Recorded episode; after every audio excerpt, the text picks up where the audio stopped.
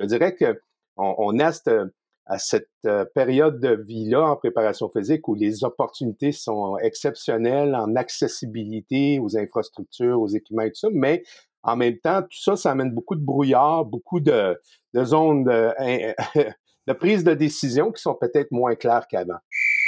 Temps d'arrêt, le podcast sur l'art et la science du coaching, animé par Coach Frank, présenté par Très Bon Point. Bienvenue à Temps d'arrêt. Épisode 112, réathlétisation, collaborer avec des spécialistes, gestion de la récupération, interaction entre kinésiologue et physiothérapeute et évolution de la science du sport avec Alain Delorme. Bonjour tout le monde, c'est Coach Frank qui est avec vous. Mon intention avec temps d'arrêt, eh bien, c'est de déconstruire tout ce qui touche de près ou de loin à l'art et la science du coaching. Parce que ma mission personnelle est de contribuer à la performance et au bien-être de tous les entraîneurs et entraîneurs francophones à travers le monde.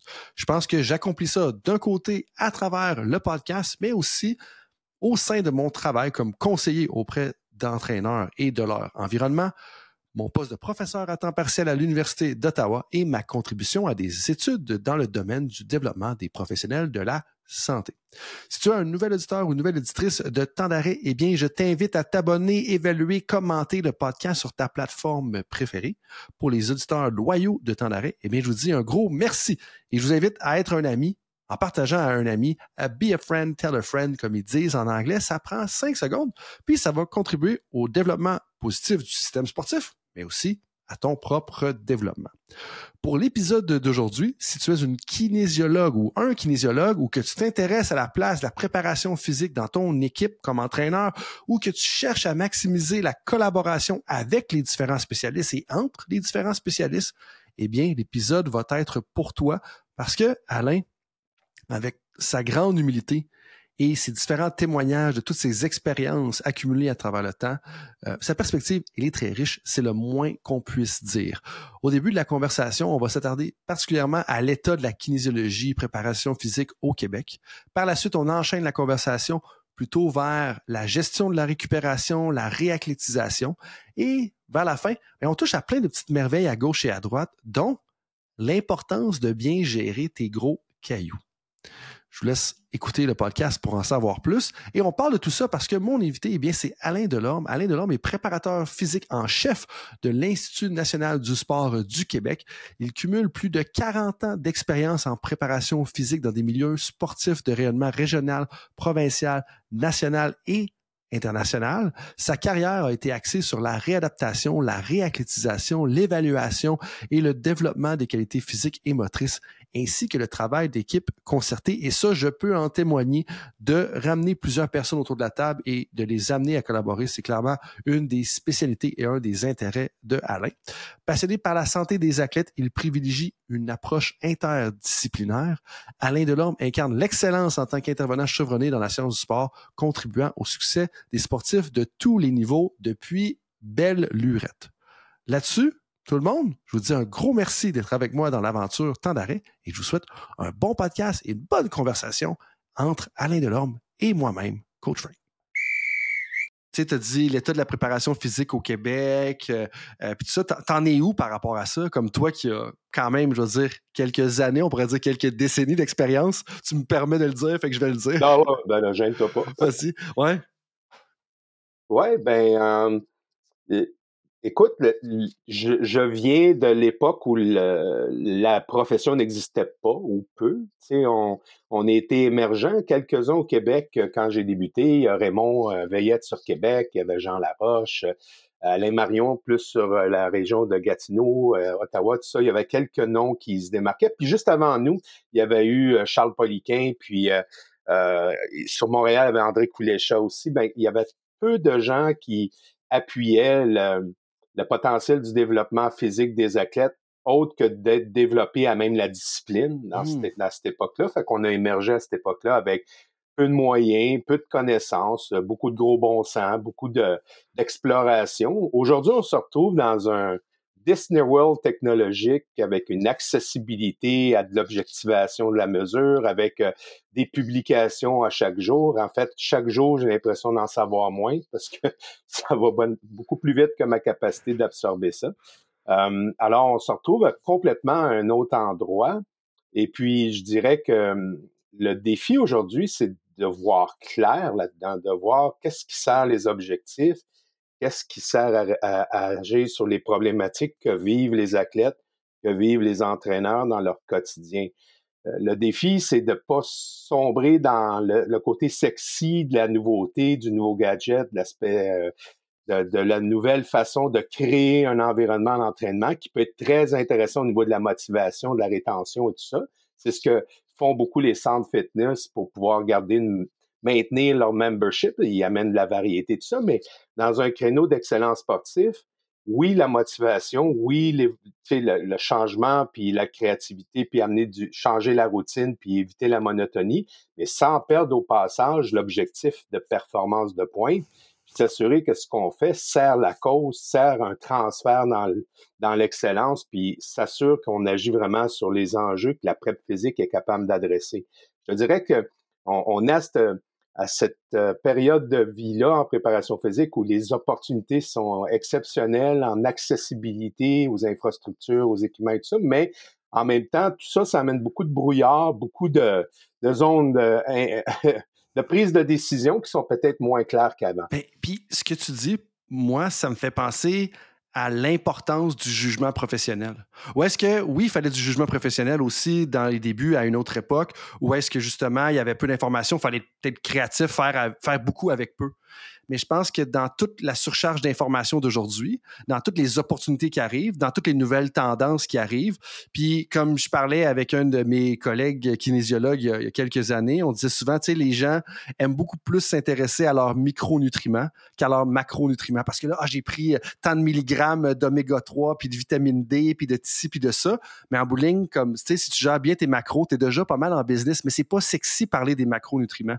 Puis le parallèle un peu que je fais avec ce que tu viens de dire, c'est de dire que faut pas tout le temps se laisser aller, puis c'est un peu ce que tu disais, se laisser aller dans les dernières tendances, puis prendre le temps que oui, il y a une nouvelle tendance, puis des fois, on est mieux peut-être de dire, OK, on prend un temps d'arrêt pour pas faire une mauvaise blague, et puis justement dire, OK, est-ce que ça vaut la peine de s'investir dans cette direction-là? Puis là, euh, vas-y, vas-y. Mais si je peux rebondir là-dessus, je, je ne suggère pas de d'être tout le temps en mode veille scientifique, puis d'être, il faut être curieux, puis il faut vouloir euh, épouser ces, ces, cette évolution-là. Puis on en a un poids actuellement. Le mot sexy du jour présentement, c'est intelligence artificielle, mais ça va avoir un impact sur notre, nos procédures, notre façon de chercher l'information, notre façon d'articuler des pistes de solutions. Il faut rester ouvert. Mais tout en faisant ce chemin-là, il faut rester connecté sur pourquoi on est là. Mm-hmm. On est là pour euh, accompagner des athlètes, les guider, euh, pour accompagner des entraîneurs, offrir un support à cet univers-là, ce, ce daily training environment-là. C'est ça qu'on est appelé à faire. Et, et non pas d'aller simplement parce que on a un fort intérêt à y aller, puis à explorer des choses qui sont intéressantes, mais qui sont peut-être pas utiles pour les raisons pour lesquelles on nous embauche. Mm-hmm. Ça, je trouve ça important. Le deuxième point, c'est que la chose qu'on oublie presque tout le temps, et ça, c'est tous les scientifiques compris, pas juste après physique, c'est qu'on oublie qu'on a une limite dans nos capacités d'action. On n'a pas plus que 24 heures dans une journée. Euh, on a déjà, on est dans la cuisine, encadrer, superviser, interagir, être dans le côté humain de la démarche.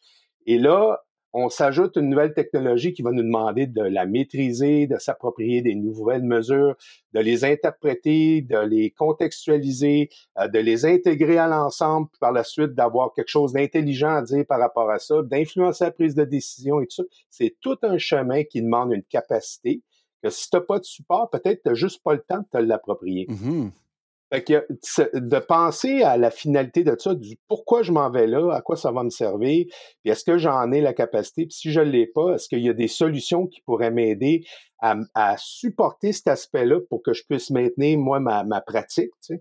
En tout cas, le, mot capacité, c'est un mot qui revient beaucoup présentement dans les réflexions au sein des équipes où je suis impliqué parce que on, a plein de bonnes idées, puis quand on se demande, ouais, mais qui va faire quoi? Puis qui va s'intéresser à quoi, puis comment ça va influencer la prise de décision de l'entraîneur en bout de chemin, qui est déjà saturé avec plein de choses dans son assiette?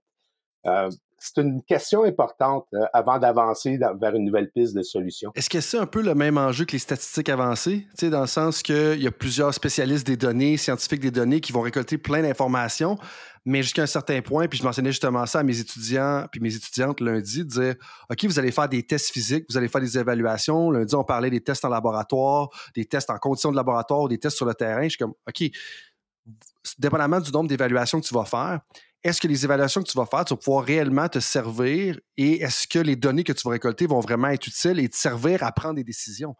Et, mon message était de dire, si l'information ne te sert pas à prendre une décision ou ne t'informe pas dans ce que tu vas peut-être construire avec tes athlètes, pourquoi tu le fais? C'est un, un, peu ça ton message?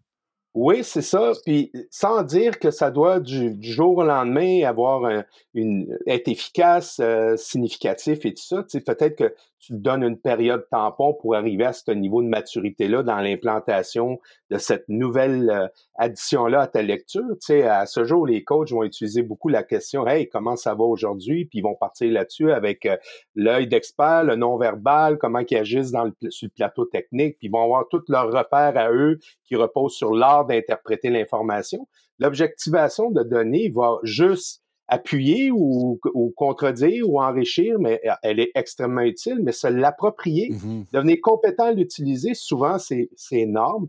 Puis nous-mêmes, l'équipe de soutien qui tente de mâcher ça, puis de rendre des visuels, puis mettre le, le bon poids sur ce qui est mesuré par rapport à l'influence que ça a sur sa prise de décision, c'est un chemin qui est pas tout le temps si simple que ça. On est chanceux où je travaille à l'INS, euh, on a des gens qui s'intéressent spécifiquement à ça, entre autres Sylvain Godette, euh, qui, suit la donnée, qui s'assure que le visuel va répondre à une information qu'on cherche à extraire. Là, je, je te dirais qu'on est à l'étape de dire, OK, entre ça, puis le pont à faire dans le quotidien du, de l'entraîneur, puis quelle information est utile pour sa prise de décision? Est-ce qu'on regarde toujours ça en aval déjà quand les choses sont faites ou on commence à regarder en amont pour voir comment on devrait faire mieux les choses? On est là, là. Mm-hmm. on, je dirais pas qu'on est bon à faire ça, mais on est conscient qu'il faut devenir bon à faire ça. Puis qu'est-ce que ça prendrait justement pour devenir bon à faire ça à tes yeux? Ben, ça passe nécessairement par un l'intérêt de l'entraîneur, la conscience de l'entraîneur, la connaissance de l'entraîneur de l'importance que ça apporte à sa prise de décision, qui donne un espace en temps, intellectuellement, un intérêt, et ça prend nécessairement la personne qui va, on va dire vulgariser l'information, c'est peut-être un peu gros, là, mais qui va s'intéresser justement à être ce point d'ancrage-là à partir duquel l'entraîneur va pouvoir euh, accélérer son, son l'acquisition de cette façon de faire là, je dirais, cette mhm. maîtrise là, cet accompagnement là. Nous présentement, on, on le fait à l'intérieur d'une équipe scientifique, médico-scientifique. On s'intéresse à ces données-là. Ça nous influence dans notre décision. Mais le pont entre ce que nous, on en fait, puisque ça devrait amener comme information additionnelle au coach, il est, il est encore à réfléchir. Puis ça part par la, la, pleine conscience que le coach a de ce que ça peut apporter de plus sans alourdir son quotidien. Uh-huh. Parce que, tu sais, à la base, moi, je viens du coaching. Euh, l'environnement dans lequel j'ai grandi initialement, c'est le coaching. Puis, à un moment donné, tu as tes priorités, tu as tes, tes gros cailloux que tu vas adresser en premier avant de commencer à regarder ou avec euh, l'expression nice to, must, ces choses-là. Avant de dire que je vais laisser un espace dans mon quotidien qui est déjà bien rempli, il faut que ça soit vraiment utile. Il mm-hmm. faut que ça soit gagnant. Il faut que ça soit quelque chose qui va vraiment avoir un impact sur ma façon de, guider ce groupe sportif-là. Puis ça, ben, ce bout-là, je pense qu'il est pas bien compris et ou bien expliqué et ou bien, euh, bien fait. Je pense que nous, de notre côté, on a nos devoirs à faire pour revoir comment on peut mieux faire ce bout de chemin-là. Euh, avant de te relancer, tu as dit approche nice to must. J'ai-tu bien compris? Non, must to. Non, mais tu sais, dans, dans tout ce qu'on. Je, l'ai mal sorti, là, comme toujours, là. mais, euh, mais tu sais, il y a plein de choses qu'on peut faire. Il y a plein d'initiatives, puis plein de pistes de solutions qu'on peut réfléchir. Mais il n'y en a que certaines qui s'intéressent vraiment à ce qui est important. Mmh. Alors, les must-do, les choses qu'il faut vraiment adresser. Les nice to, c'est intéressant de les considérer, mais on les met pas en avant des, des, des, choses les plus importantes. Puis à ce jour, je constate qu'aujourd'hui, on avance encore avec une canne blanche pour savoir si chaque individu qui s'entraîne sous notre leadership s'approprie pleinement ce qu'on lui propose comme opportunité de développement. On, on, part d'études, on part de, de ce qu'on analyse comme données, tout ça, mais est-ce que ce qu'on part avec, est-ce que nos hypothèses se vérifient dans l'adaptation de l'athlète dans son quotidien? Mm-hmm. Et c'est ces données-là qui nous guident pour savoir qu'un tel, un tel, un tel, absolument. Celui-là, ça dépend, puis celui-là, pas du tout. Et, quelque part, ça nous amène à investiguer si ça appartient à, à X, Y, Z, la raison pour laquelle l'adaptation est pas au rendez-vous. Puis c'est là où tout ça devient des plus intéressants, de, de, de, se donner une chance de regarder de façon objective comment quelqu'un évolue dans le temps pour pouvoir avoir un regard critique sur ce que l'on propose comme opportunité de développement. Mm-hmm. Donc, tu sens ben, ça fait très, euh, très bien du sens. Je pense que tu es trop sévère envers toi-même parce que c'est vraiment clair puis c'est très éloquent de la façon dont tu présentes les choses. Puis ce que je comprends, mettons, du nice to puis must do, c'est que nice to, c'est ça serait le fun à faire si on a le temps, si on a la capacité. Must do, c'est qu'on doit absolument le faire parce que ça a un impact direct sur les résultats qu'on cherche à obtenir. Et ça, pour moi, c'est particulièrement important parce que ça revient à ce qu'on disait tout à l'heure. Dans l'ère d'aujourd'hui, où est-ce que tous les professionnels, qu'on parle de physiothérapeutes, kinésiologues, qu'on parle de consultants en performance mentale, qu'on parle de nutritionnistes, qu'on parle de directeurs, qu'on parle d'entraîneurs, qu'on parle de professeurs, tu as un enjeu de capacité justement en lien avec la surcharge d'informations dont tu proposais. Et là, quand tu parles de surcharge d'informations, tout à l'heure, tu as utilisé l'expression vulgariser. Oui, je pense qu'il y a un côté que c'est vulgarisé, et j'ajouterais à ça, synthétiser l'information. Parce que l'information qu'on amène à l'entraîneur, qu'on amène au client, qu'on amène à, l'athlète, ça doit changer quelque chose. Ça, en anglais, on disait at the end of the day, so what? Fait que là, tu présentes cette information-là. Est-ce que ça va vraiment faire une différence dans la motivation, l'intervention, la progression, le développement de la personne avec qui tu parles, que ce soit le coach, l'équipe, l'athlète, etc. Puis ça, je pense qu'on l'oublie souvent, puis que justement, on revient au côté sexy. C'est sexy d'avoir 450 000 données, mais qu'est-ce que ça change en bout de ligne? Puis c'est ma traduction québécoise, francophone, slash coach Frank de At the end of the day, so what? Qu'est-ce que ça change en bout de ligne? Ben, on est à la même place. Puis c'est la bonne question à poser, puis heureusement, on se la pose. Euh, puis je pense qu'on commence à voir un peu plus clair, puis je te dirais que ça dépend de chaque organisation, la réponse. C'est euh, euh, mon, mon, mentor de toujours, Charles Cardinal, qui, qui malheureusement n'est plus là pour m'écouter blatérer tout ce que tout ce qui se passe dans ma tête. Mais Charles, il, il, il, était vraiment de, de de ceux qui croyaient qu'il fallait d'abord et avant tout être focus sur les choses importantes et avant de commencer à s'intéresser aux choses qui sont potentiellement. Tu sais, je vais te donner un exemple. Un sujet fort ici présentement, c'est la récupération. C'est beau entraîner, encore faut-il récupérer si on veut s'adapter puis surcompenser puis bon, toutes ces choses-là. Et, et toutes toutes les choses sexy, vêtements compressifs, euh, euh, électrostimulation, euh, tout, tout, ce qui peut être favorable en ce moment, automassage, tu sais, il y a un paquet de choses, bien froid, euh, la chaleur, bon, il y a plein de choses qui sont explorées, mais il dort-tu? il, mange-tu bien? Puis, est-ce que l'organisation de son quotidien est favorable?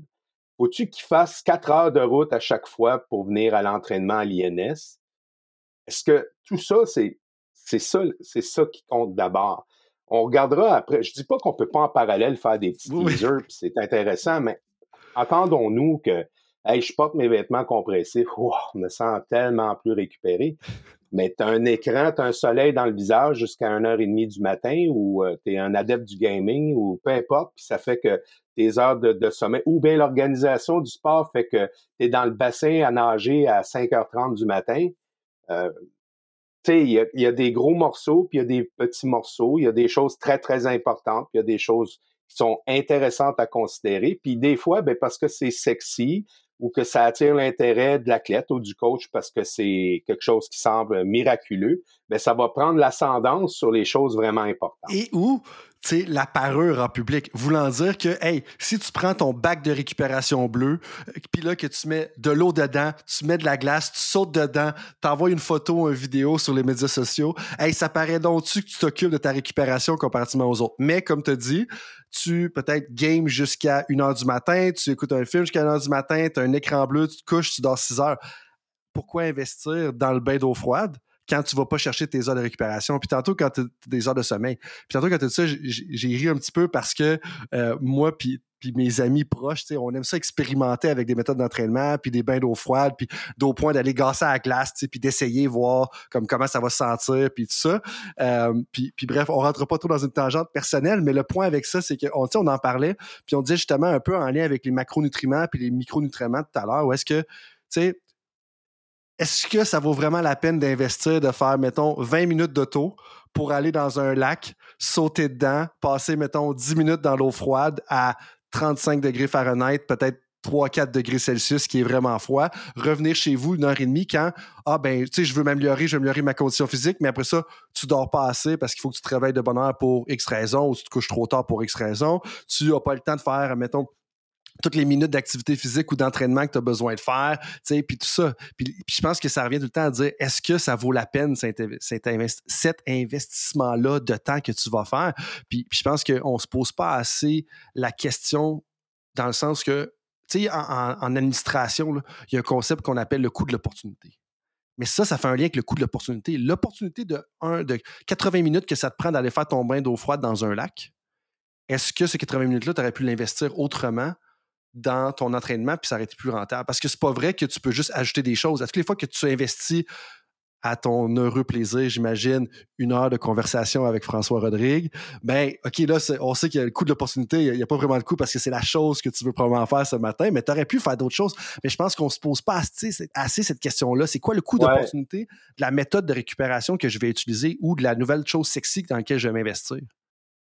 Oui, puis il faut partir de l'objectif. L'objectif d'aller dans le lac, euh, faire l'expérience, machin chouette, ça peut être juste une activité, ça va être cool, on va s'amuser. Ça... Et ton objectif, c'était ça, justement. Ben, c'est beau, c'est pas la récup, c'est d'avoir amené du bonheur, du fun, puis ils vont en parler pendant 20 ans qu'ils ont fait ça en gang, puis c'est 10 sur 10. Mais c'était ça ton objectif. C'est ça. Si c'est pour devenir une approche qui est euh, chronique dans le temps, puis qui pourrait être utile, d'un, si tu au bon moment, ça s'intéresse-tu à la bonne fatigue ou est-ce qu'au contraire, ça, ça, va inhiber les gains que tu tentes d'aller, d'aller développer parce que tu as foutu une approche qui va, qui est conflictuelle par rapport au type de récupération que tu veux favoriser, etc., etc. Puis le coût que ça apporte. C'est un bel exemple de ça dans un univers dans lequel j'ai travaillé. On, on travaillait avec Nicolas Berryman de l'UCAM, qui a justement réfléchi cette question-là, puis qui a, qui a mis du poids sur chacune des approches de récupération, le coût que ça engendrait dans le temps, l'organisation, dans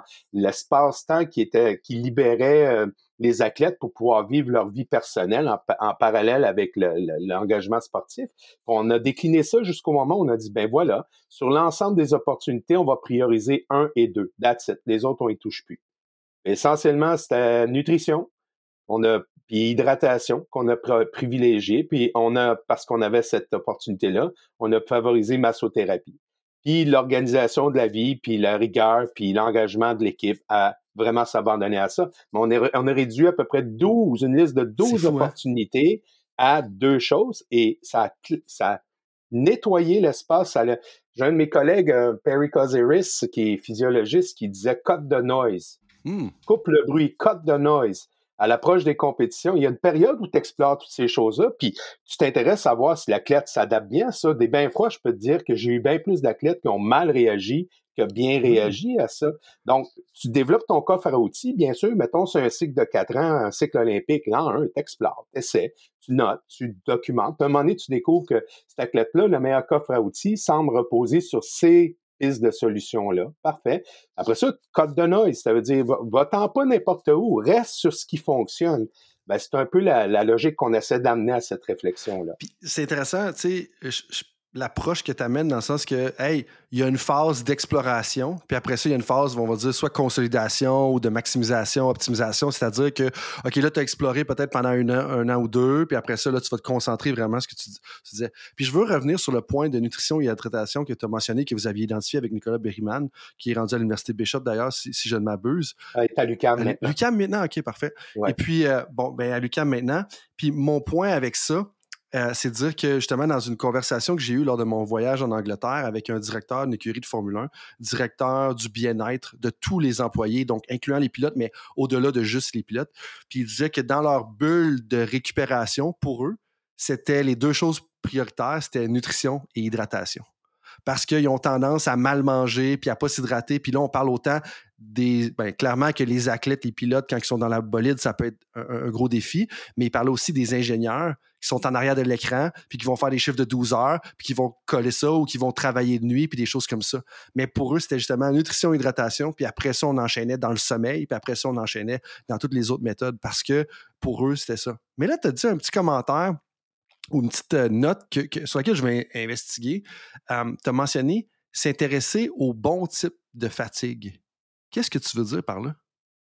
Ben, si je fais un entraînement qui favorise le développement de la force maximale versus euh, des entraînements qui favorisent une adaptation au niveau vitesse, puissance, versus un, entraînement qui développe des aptitudes aérobie ou travaille au niveau énergétique, ben, c'est pas, ça a taxé le système d'une façon distincte. C'est-tu articulo-musculaire? C'est-tu par la répétition du geste? C'est-tu système nerveux central et périphérique par l'intensité du geste? C'est-tu la durée de l'effort? C'est-tu l'accumulation de l'effort dans la journée, dans le temps?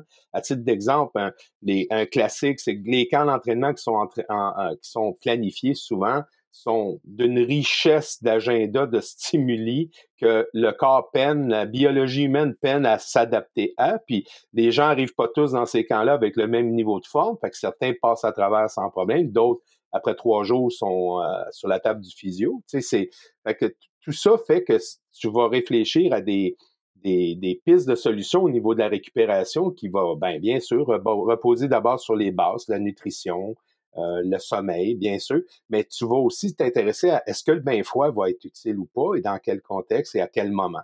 Est-ce que, au contraire, la chaleur peut être utile et euh, dans quel contexte et à quel moment?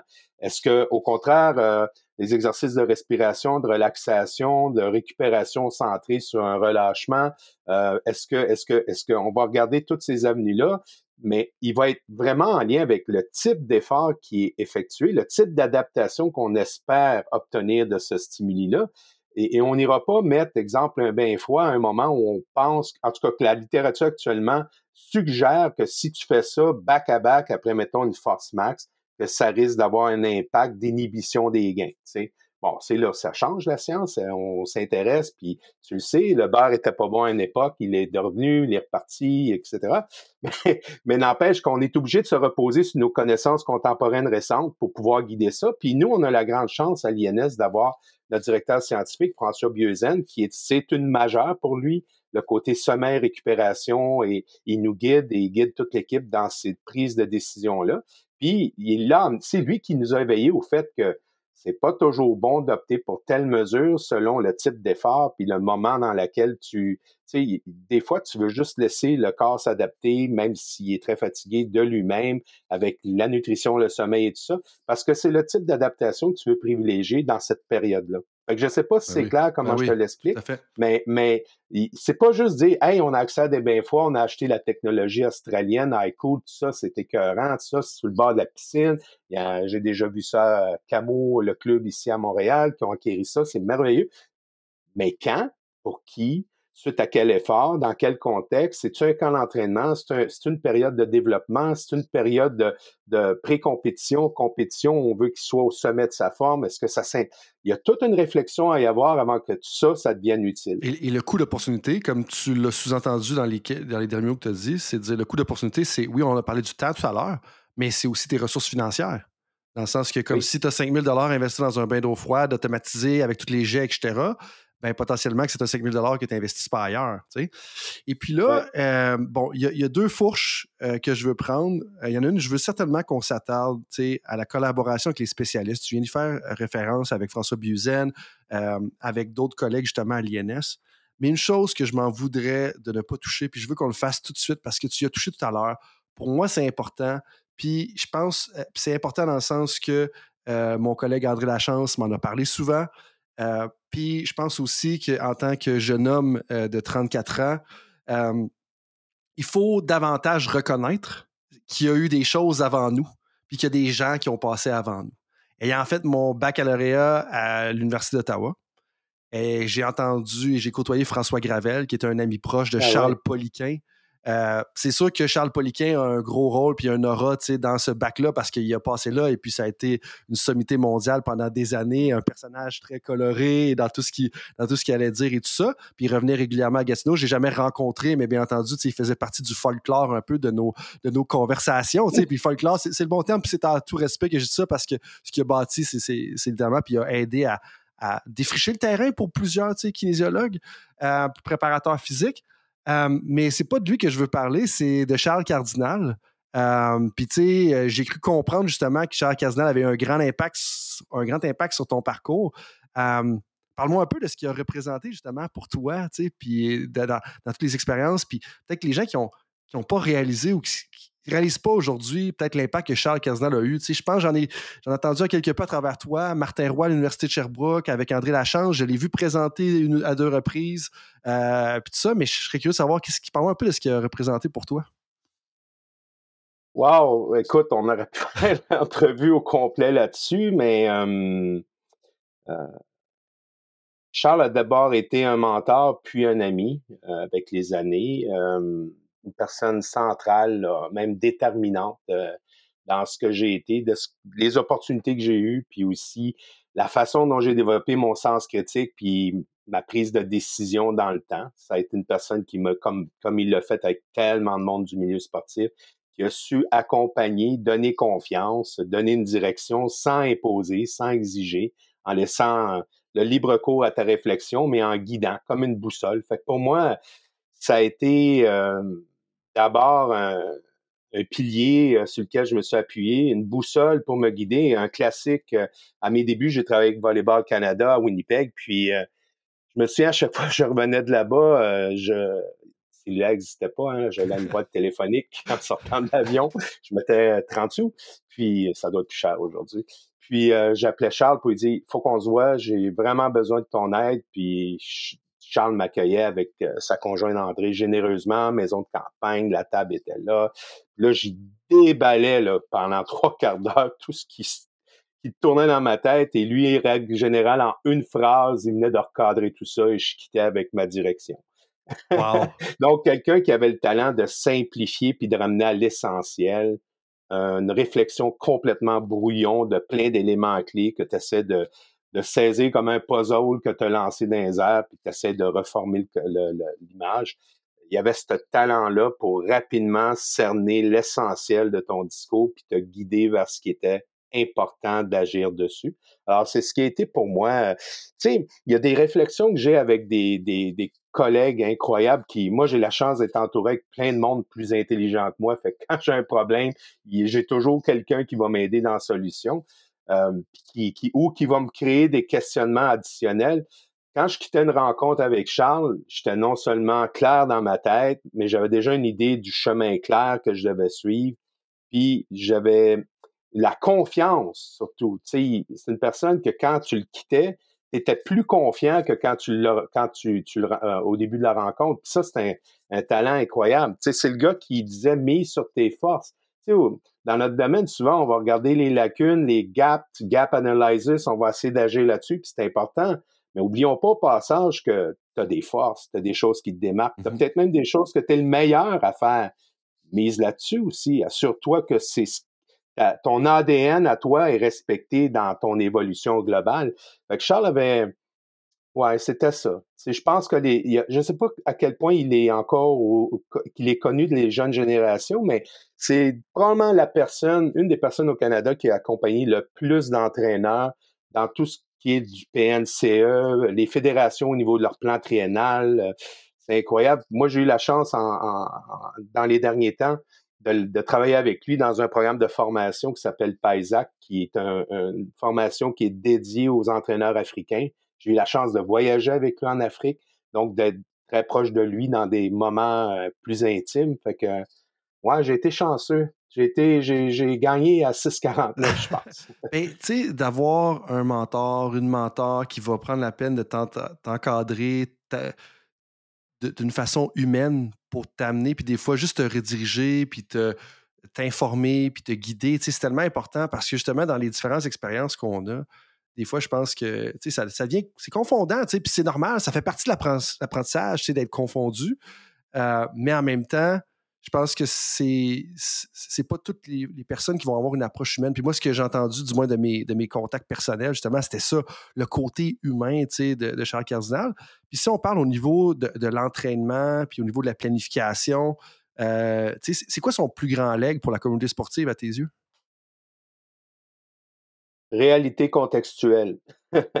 Toute bonne idée doit être contextualisée à la réalité dont tu fais face. tu lis une étude, une nouvelle technologie, tu entends dans une conférence une bonne idée, tout ça, oui, mais dans ton milieu, à toi, dans ta capacité à toi, dans le niveau de rayonnement avec lequel tes athlètes sont, sont, s'inscrivent, etc., etc., est-ce que ça fit? Est-ce que tu essaies de rentrer un, cylindre dans une forme de triangle, comme des fois je voyais mon jeune enfant il y a très longtemps essayer de faire, mais non, il était bon. Et moi, il y a trois jours, je te dirais.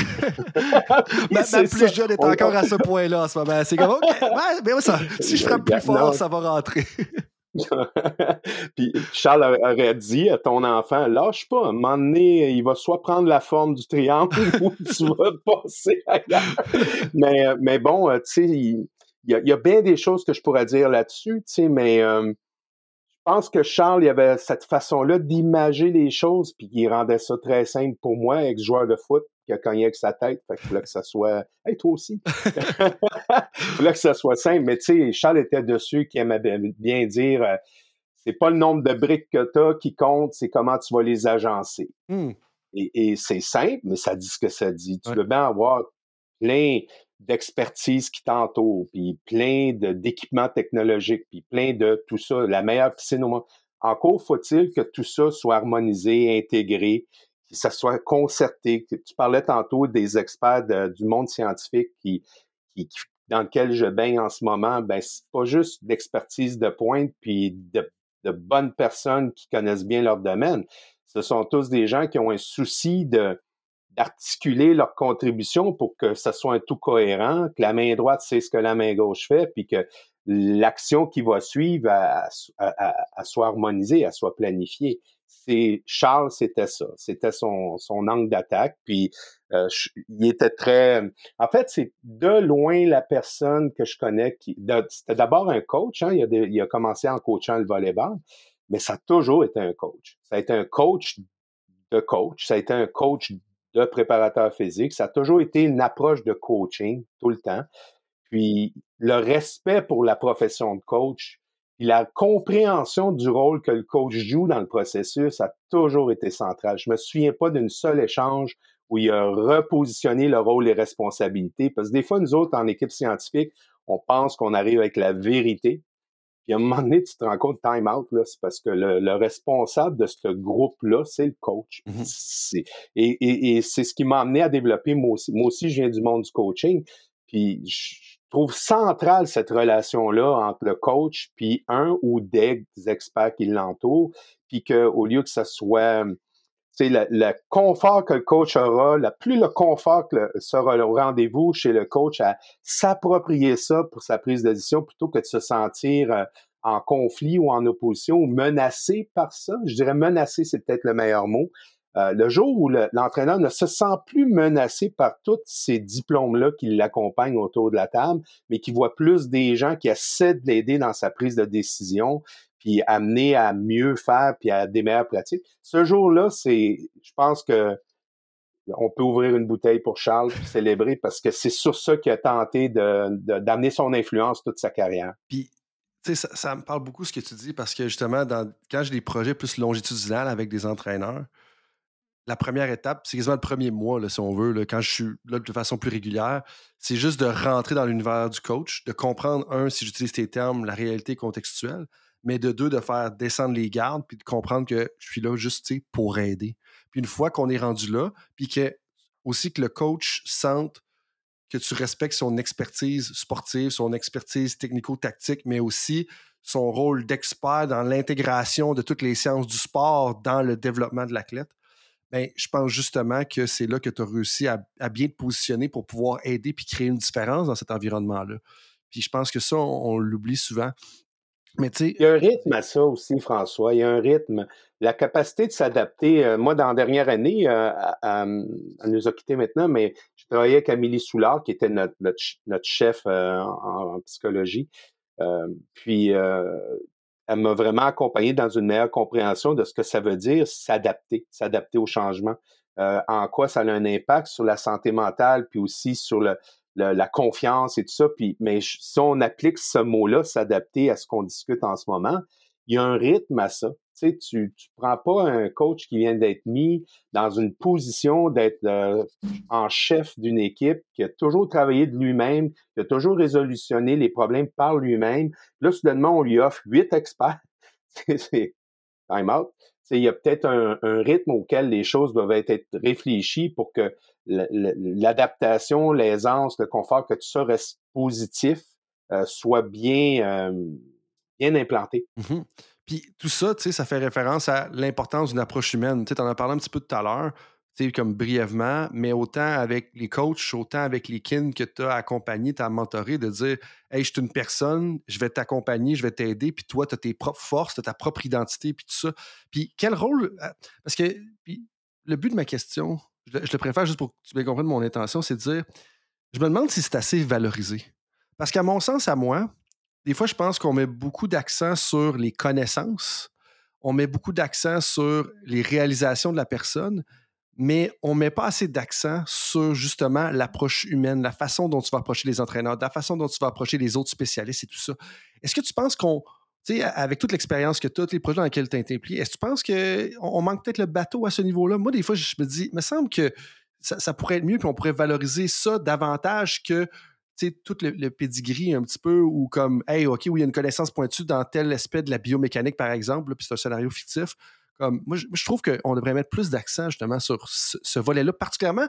Puis oui, je parle pour les coachs, mais je parle aussi pour les préparateurs physiques, les kinésiologues, les, consultants en performance mentale. Tu tout ça, c'est quand même vital. Bien, c'est central. Je, crois par contre que la sensibilité à ça, elle, est là. Elle est présente dans certains milieux, moins dans d'autres. Je crois que ça dépend beaucoup aussi de ton statut au sein de, de, l'entraînement quotidien, à savoir, il y a des gens qui sont déjà là sur une base permanente, qui sont sur le même toit, il y a une mmh. facilité de dialogue, de discussion, puis souvent à ce niveau-là, ça, c'est fluide, ça va dans cet esprit-là. Puis tu as l'expert qui amène un, ajout très pointu par son expertise dans cette évolution-là, qui lui doit être bien intégré, bien accompagné, puis que quelque part que le coach non seulement euh, voit ça comme vraiment une valeur ajoutée, euh, épouse la démarche, s'intéresse à la démarche, l'intègre dans sa planification. Puis c'est quand tout ça n'est pas coordonné, que c'est juste quelque chose qui se rajoute sur le tas sans avoir été plan réfléchi dans un tout cohérent, que des fois, c'est comme un coup d'épée dans l'eau. C'est une mmh. excellente mauvaise idée. Je comprends. c'est une bonne mauvaise idée. fait que je crois que c'est central ce que tu apportes. Je crois que la plupart, en tout cas dans les discussions que j'ai, puis particulièrement avec euh, euh, notre directeur François Buzen, puis des, gens comme Nicolas Bourrel qui s'est joint à l'équipe dans la dernière année, qui est extrêmement centré sur ce que tu as nommé comme enjeu. sais, on est les gens de terrain, ceux qui sont dans le quotidien du coaching, ils sont là où tu dis. Là. Mmh ceux qui sont plus en périphérie, peuvent appeler à seconder euh, ici et là pour des enjeux pointus, eux méritent d'être bien accompagnés là-dedans, bien intégrés, mais c'est un souci qu'on a, puis une conscience qu'on a qu'il faut mieux faire par rapport à ça. Puis ça rejoint notre thématique du début par rapport à l'évolution de la préparation physique, puis les données, les mesures et tout ça. Ça rejoint à peu près le même défi. Mmh puis en lien, tu, as parlé de plusieurs spécialistes autour. Euh, ça fait à peu près six mois maintenant qu'on collabore régulièrement avec un des projets qui s'appelle Avantage Québec pour les, euh, chapeauté par l'Institut national du sport du Québec. On pourra rentrer dans les détails d'Avantage Québec à un autre moment. Mais à travers ces, mois de collaboration-là, j'ai cru comprendre que la co-création du plan d'intervention avec le patient slash client slash athlète était vraiment rendu important pour toi. Mais ça semblait être une réalisation récente à force de travailler justement avec d'autres spécialistes. Tu dis, de co-créer le plan d'intervention comme c'est important. Est-ce que tu peux m'en dire un peu plus justement sur ce qui t'a amené à faire cette réalisation-là? Ben, je, crois que je dois beaucoup à Félix Croteau, qui est un physiothérapeute là, remarquable qu'on a euh, dans notre quotidien à l'INS. C'est autant un homme de science qu'un physiothérapeute. Il a fait son doctorat sur l'étude de l'épaule. Puis bon, euh, c'est une personne très curieuse scientifiquement. Fait que il est comme assis sur deux chaises. Il est autant des meetings du groupe euh, scientifique qu'il est dans l'influence qu'il apporte dans son quotidien au, au médico-sportif. Euh, je crois que il y a deux, il y a deux choses en tout cas pour moi qui ont évolué. La première, c'est l'écoute ça va paraître banal, mais euh, d'écouter ce que l'athlète a à dire sur le processus. Tu sais, moi, j'ai toujours fait partie, je viens du coaching euh, de football, j'ai presque tout le temps été dans une position de coach en chef, puis c'est très euh, militarisé. En tout cas, à mon époque, c'était très de hiérarchisé, puis prise de décision, puis, puis, en bout puis au bout de la chaîne alimentaire, il y a le joueur qui exécute. Mais tu sais, quelque part, surtout dans le travail que j'ai fait en collaboration avec Félix, euh, ben, il m'a amené à m'ouvrir à T'en penses quoi? Que, regarde, on a, on a des options à t'offrir au niveau du plan de traitement. Il y a tel chemin où tu te sens confortable. Puis ça l'a vraiment. Moi, j'ai vraiment adoré. Tu sais, ça l'a ouvert, pas juste le côté humain d'écouter tout ça, on l'avait déjà, ça, mais dans la prise de décision, la planification, puis tout ça, bon, on était plutôt autour des experts qui connaissent ça. Mais l'athlète et le coach ont beaucoup apporté, surtout dans les phases finales d'une qui favorise un retour durable et sécuritaire, là, ben, et à la performance, ben, c'est souvent les éducatifs que le coach va nourrir qu'on va retrouver là-dedans ce mmh. qui nous intéresse, ce qui va vraiment assurer qu'on réduit l'écart entre les capacités et les exigences. Alors, ça, c'est une chose qui a. Je pense que je réponds, mais je. Non, oui, oui, non, non. À côté de ta question, peut-être? Ben non, pas du tout. Pas besoin de poser être aussi sévère. Puis des fois, les choses les plus intéressantes, c'est les tangentes, puis les histoires, justement. Mais oui, c'était parfait, ça. Je suis en train de m'en aller, mais mais il y a ça qui fait partie de ta question, qui est euh, bâtir ensemble. C'est, tu sais, quelque part, il y a, on, a, on, tente beaucoup dans les dernières années de, de mettre à l'index le travail en silo puis de juste parler d'interdisciplinarité, ça prend les deux. Mmh. Dans ce qu'on fait, toi puis moi, on, on, s'intéresse à quelque chose de commun, mais il y a un bout que tu fais, je fais, Félix fait, les gens qui nous entourent font. Puis à un moment donné, on fait un tout cohérent, puis on intègre, puis là, on, fait notre travail, notre exercice d'interdisciplinarité. Ça prend les deux. Ben, c'est un peu comme ça. Dans ma pratique en préparation physique, ce que je reconnais qui est très classique, c'est que euh, il y a un niveau de communication, un, où je, qui n'est pas tout le temps là, mais qui, qui, est que je vais aviser mon collègue de ce que je fais, puis il va m'aviser de ce qu'il fait. Puis on va, on va être conscient de ce qu'on fait, mais ça reste là. Puis il y a le niveau 2 dont tu parles, qui dire, oui, mais attends, on va plutôt partir de la problématique, puis ensemble, on va discuter du plan, puis ensemble, on va organiser la, la, semaine, puis on va décider quelle approche on a au niveau des alternances de tâches, l'évolution du volume et tout ça. Puis ensemble, on va déterminer des mouvements clés qu'on veut valoriser à l'entraînement. Et là, on est deux, on est trois en même temps à réfléchir à mmh. ça. On n'est pas en train de se partager nos plans, puis peut-être de dire ah en passant je le fais déjà dans mon plan ça. Peut-être qu'on devrait faire attention de pas de multiplier les c'est déjà énorme faire ça. Mmh mais nous on a dans certains contextes pas tous les pas tous les milieux mais dans certains milieux où on a une présence sous le même toit on se côtoie régulièrement on peut s'offrir ce temps-là ben on, on est à cette étape-là de dire qu'on on construit ensemble le brouillon. Après ça on on peaufine ça individuellement. Et ça a deux avantages. Le premier, c'est que c'est vraiment concerté, c'est vraiment une direction commune. Le deuxième, c'est que l'athlète, il n'est pas mis dans une position où il doute de parce qu'un a dit de faire ça, puis l'autre a dit de faire d'autres choses, puis que tu te retrouves dans une situation où il, doit faire un choix entre deux experts qui lui ont conseillé quelque chose de distinct. Euh, puis nous, on, a la chance de pouvoir faire ça parce qu'on se côtoie dans le quotidien. Beaucoup plus compliqué à faire, même peut-être impossible de le faire. On parlait de capacité. Là. Mmh. Si les intervenants sont issus de différents pôles d'intervention distincts, où là, c'est un, le niveau 1 serait déjà fantastique. et où que chacun ou chacune des intervenants sont là comme une ou deux heures par semaine. Ben là, ça crée, c'est ça, ça, crée des problèmes où est-ce que tu veux favoriser l'interaction. Puis justement, je ça avec une académie là, qui, a, qui, qui quelque part au, Québec, tu sais. Puis c'était comme, ben oui, on veut bien les amener à collaborer, mais avec le budget qu'on a, je peux pas vraiment les forcer d'être ici à tous les lundis, de midi à 3 heures pour parler de tel, tel, tel enjeu de planification. Là, je donne un exemple X. Là. Puis ça, ça, ça me parle. Puis est-ce que ce que tu viens de décrire, euh, ça représente beaucoup ton approche au niveau de la, réathlétisation? Parce que quand je me préparais pour la rencontre, j'ai parlé à deux, trois personnes qui te connaissent depuis 10, 20, 30 ans, même certains. Euh, puis il me disait que ça avait quand même joué un rôle important, le, le côté réadaptation, réathlétisation. Ce que, ce que je ne savais pas justement avant de faire mes recherches parce que je pensais à toi, je pensais préparation de la performance et tout ça, mais ça semblait avoir comme la réathlétisation, la réadaptation, ça va avoir pris un gros rôle dans ta pratique, une grosse place dans ta pratique. Euh, je suis curieux de savoir comme est-ce que c'est un peu ça l'approche que tu as dit, puis sinon et si oui, comment tu attaques ça? Parce que euh, j'ai peut-être une étude de cas pour toi par la suite. Il y a quand même plusieurs personnes qui s'intéressent à ça. Puis je pense que le kin a peut-être plus de place qu'on pense euh, à la base. Le préparateur physique a plus de place qu'on pense à la base par rapport à ça parce qu'on pense à retour au jeu quand on parle de réathlétisation. Puis tu vas aller plus en détail que moi là-dessus. On pense souvent à physiothérapie. Euh, mais des fois, je pense qu'on saute l'étape euh, préparateur physique, entraîneur, kinésiologue, tu sais, ça, il y a un rôle à jouer. Puis, je, veux vraiment t'entendre là-dessus parce que ça semble avoir pris une place prépondérante justement dans ta pratique pendant plusieurs années.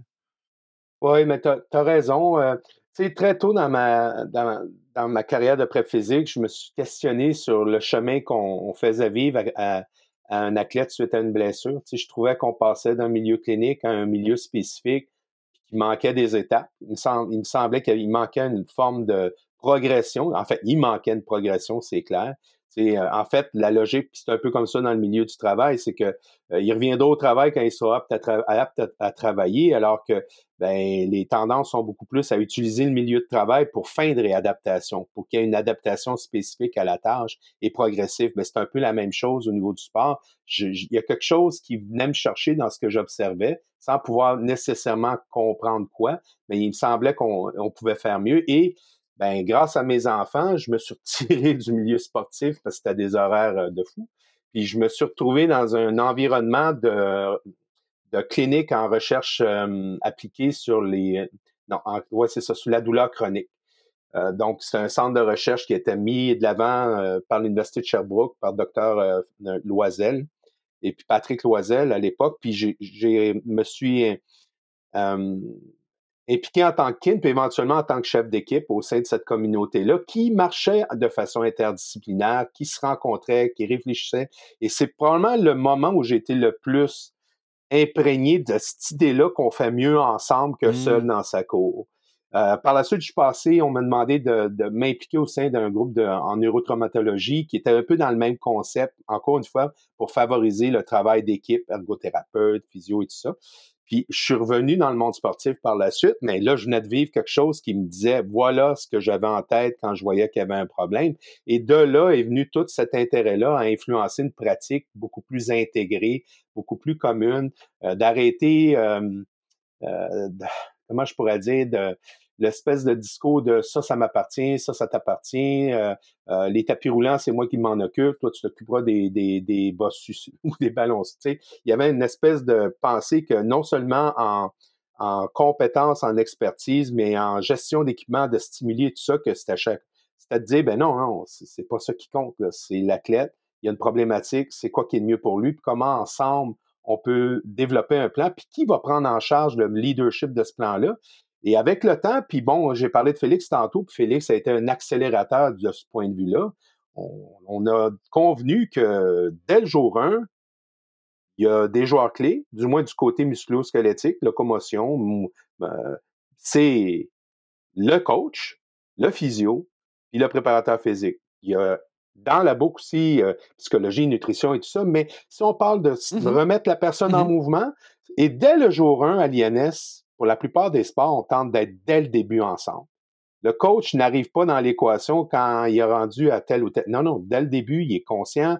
Dès le début, on va essayer d'utiliser le milieu adapté, spécifique, pour pas déconnecter l'athlète de son, de son environnement du quotidien. Donc, il y a tout ça. Bon, il y a des plus, il y a des moins, il y a tout ça, mais on est très sensible à cette idée-là. Au début, le physio est leader, puis graduellement, le kin va prendre la relève au niveau du leadership. Puis éventuellement, le coach va prendre le leadership, mais sans exclure les deux autres de l'équation. C'est un continuum d'évolution du leadership selon où est rendu l'athlète par rapport à ses, incapacités, ses capacités, au niveau de, euh, des exigences qu'on lui donne versus ce qu'il attend dans son retour dans une pratique, euh, dans un volume régulier de travail.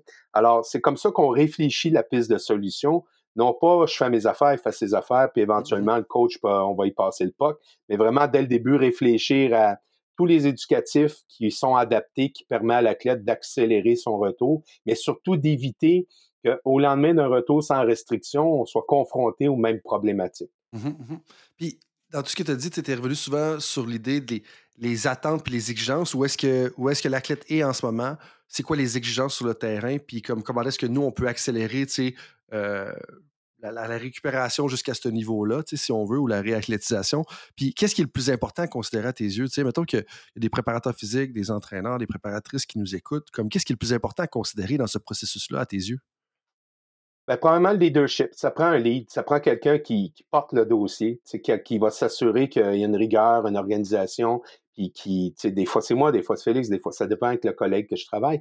Puis la, chose où on l'échappe le plus, à mon avis, c'est la dernière phase, celle du retour dans la pratique spécifique sportive, mmh.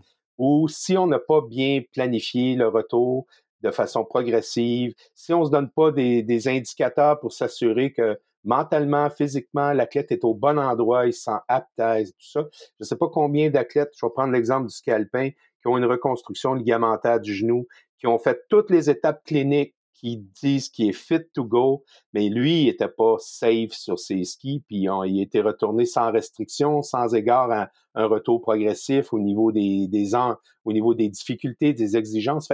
Sais, quand on regarde, quand on fait un plan, on part toujours de la finalité du plan. C'est quoi la grosse semaine d'entraînement qui l'attend? C'est quoi la grosse séance d'entraînement qui mm-hmm. l'attend? Ça présente quoi en volume, mettons que c'est dans le monde aquatique, en volume de nage, en volume de ci, en volume. On part de ce qu'il y a de pire, on regarde où il est, on essaie de construire non seulement à travers ce chemin-là, mais même au-delà donc, la, dernière phase, ben, elle implique spécifiquement l'entraîneur. Elle va tout être dans la complicité entre l'entraîneur et les gens qui ont amené à, aller jusque-là. Et le coach n'arrive pas soudainement dans le portrait. Il est tout au long du processus informé, interpellé, voire même questionné sur ses idées qui pourraient être mises de l'avant. Puis très souvent, ce qu'on va faire dans le milieu spécifique a été fortement influencé par les, ce que le coach pense de des pistes de solutions à apporter. Un exemple que j'aurais de ça, c'est un peu la problématique qu'on voit, du moins en Amérique du Nord, beaucoup au niveau euh, du retour au jeu. Puis je vais utiliser un exemple de hockey. Je l'ai vu autant Ligue nationale de hockey, Ligue américaine, Ligue junior majeure, puis on le voit dans les rangs encore mineurs, encore plus. C'est de dire que, OK, on a un athlète, on a un défenseur numéro un qui joue en moyenne 25 minutes par match. Et là, il se blesse, problème à la cheville, problème au genou, peu importe revient au jeu deux mois plus tard, boum, première game, 27 minutes de temps de jeu par match en moyenne. Puis ça, pour moi, ça contraste beaucoup. Puis ça m'amène justement à l'étude de cas que je voulais te partager parce que quand tu parles à des experts de la préparation physique en Europe, ou même, je vais dire, dans le milieu du soccer, c'est complètement différent comme approche. Où est-ce qu'on va parler souvent du fitness de l'athlète et on va dire, OK, ben l'athlète, il revient au jeu. Avant de faire jouer un match complet, on va y faire jouer seulement les 30 premières minutes du match, puis après ça, on va le retirer. Ou on va l'entrer sur le terrain à la 60e minute de jeu, puis il va jouer les 30 dernières minutes de jeu. Puis ça, pour moi, je pense qu'il y a un gros manque à gagner pour les entraîneurs de bien considérer cet aspect-là et de travailler en collaboration avec préparateurs physiques, entraîneurs, kinésiologues, peu importe comment vous voulez l'appeler. pour moi, ça, c'est très important de dire, OK, il faut considérer ça, que tu ne peux pas juste revenir au jour au lendemain. Il a été éclairé médicalement. Donc, euh, le, médecin, physio ont mis le crochet sur le dossier. Parfait, ça veut dire qu'on est au même statut qu'on était il y a deux mois. Puis ça, c'est un enjeu très important. Puis justement, dans un de mes cours euh, la semaine dernière, tu vas dire qu'il se passe beaucoup de choses dans mes cours. Effectivement, il se passe beaucoup de choses dans mes cours. Mais de façon. Euh, je, pense, je pense que tu les stimules, ces choses-là. On essaye. je ne peux pas dire si je le fais. Tu parleras aux étudiants, aux étudiantes. J'essaye. Euh, mais dans un de mes cours, justement, une étudiante qui est originaire de la France, qui a une spécialité justement dans. Elle veut se spécialiser en préparation physique de joueurs de soccer féminin, donc de joueurs de football féminin. puis en ce moment, elle accompagne une athlète de 18 ans qui est sur le point de mmh rentrer dans le niveau professionnel. Et puis, euh, cet athlète-là a subi une blessure au genou, un repos de six mois, commence à pouvoir reprendre l'activité, puis elle vise à atteindre les rangs professionnels justement l'été prochain. Euh, puis, une des choses que cette étudiante m'a mentionné, c'est qu'elle avait d'ailleurs exprimé que l'athlète a perdu significativement de la masse musculaire dans sa jambe droite. Puis moi, ma question, puis là, je sais que ça prendrait 46 000 informations de plus. Fait que va jusqu'où tu es capable d'aller. Mais un, ça, j'aime tout le temps ça, poser des questions qui rendent service à l'auditoire. De deux, moi, ça pique ma curiosité là-dessus. Par où est-ce que tu commences? Ben, on commence par vraiment bien connaître l'athlète. Là. Euh, souvent, suite à une blessure, surtout si elle était persistante ou même répétitive, euh, il y a des mécanismes d'inhibition qui rentrent en jeu, puis finalement, le cerveau a trouvé une façon de générer le mouvement, mais autrement. Mmh. Il recrute plus aussi bien ici, il recrute plus là. Et tu vas voir aussi au niveau de l'hypertrophie comment ça s'est décliné, cette hypertrophie-là. Fait que la première chose, c'est de, de, de, de, se donner une tête sur aujourd'hui, en ce moment, la capacité de l'athlète puis la façon qu'il génère le mouvement se décline comment pour pouvoir adresser de la bonne façon les choses. C'est sûr que les fondements numéro, pour moi, le fondement numéro un, puis je pense que Félix me confirmerait la même, qu'on dirait la même chose, c'est la force. OK, on peut travailler ses appuis, la proprioception, la mobilité, tout ça, c'est toutes des choses importantes. Mais à la base, est-ce que les fondements en force, en force max sont là, sont présents pour s'assurer que ça s'actualise éventuellement dans l'accélération, le freinage, le changement de direction, tous les pivots, puis tout ce que ça va engendrer comme stress? Fait que ça, je dirais que la première étape, c'est vraiment d'avoir une pleine compréhension de la capacité, puis de comment elle s'inscrit dans la reprise du mouvement. Puis par la suite, ben, je te l'ai un peu dit tantôt, nous, on, ben moi, en tout cas, ma façon de fonctionner, c'est de commencer par prêter une grande attention sur c'est quoi les exigences qui l'attendent dans son club professionnel là-bas au niveau de la fréquence d'entraînement, le type d'entraînement, le type de tâche à l'entraînement. Euh, puis ça peut être très influencé par le type d'entraîneur qui est sur place, d'équipe de soutien et tout ça. Puis si on part de là, puis qu'on a un bon portrait des exigences qui l'attendent pour avoir un, retour, je, répète, sécuritaire, durable et performant, c'est sécuritaire, durable et performant, c'est toute une coche, là, mmh ben, nécessairement que il, va falloir dans le processus, quand on est, on sent que l'évolution au niveau des gains fondamentaux sont là, il va falloir graduellement la stimuler dans les tâches qui l'attendent là-bas, puis éventuellement que quand ces tâches-là sont réappropriées au niveau euh, des skills, au niveau des, habilités, tout ça, qu'on on challenge au niveau de la fatigue puis de l'endurance. Parce que ce qu'on remarque, puis ça, c'est quelque chose que j'ai découvert à l'époque où je travaillais avec ski alpin. Euh, à l'époque, le classique, c'était de faire un test sur Biodex ou Contrex, puis comparer le segment post-chirurgie avec le segment qu'on appelle sain, puis etc. Puis là, ce, qu'on, ce que ça révélait souvent, c'est que le, membre qui a été opéré, le genou, le ligament qui a été reconstruit, cette jambe-là, souvent dans l'expression de la force sur un contrex, après peu de temps, il y avait à peu près une symétrie entre les deux. Mais si tu pousses l'effort à de la fatigue, puis que, mmh. mettons qu'au lieu que ton effort soit de 15 secondes, il est de 60 secondes, et check la courbe. là, c'est, tu vois vraiment qu'il y a un impact incroyable sur la symétrie entre les deux segments, la, la, capacité de générer une force dans le temps. Euh, de, maintenir un mouvement. Euh, puis, c'est là souvent qu'on les échappe. Tu sais, quand je te, disais que la transition entre la reprise spécifique puis celle qu'on faisait en clinique, souvent on l'échappe. Ben, puis toi, tu as relevé un bel exemple de reprise à 27 minutes de jeu dès le début. Ben, c'est justement, c'est que dans ce cumul de fatigue-là, soudainement, le, segment qui a été réadapté, il répond plus. il, tout, commence à relâcher, euh, proprioception décalée, la mm-hmm. perception de, de, de, l'amplitude du, segment dans, dans l'espace décalé.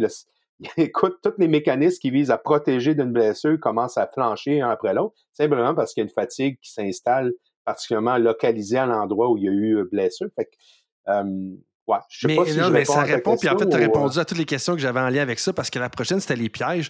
Mais tu as parlé justement un petit peu des pièges vers la fin. Pour moi, où est-ce que. OK, oui, des fois, on va évaluer justement. Puis, tu sais, lors de l'épisode, je pense 34, il y avait un invité qui nous parlait de l'importance.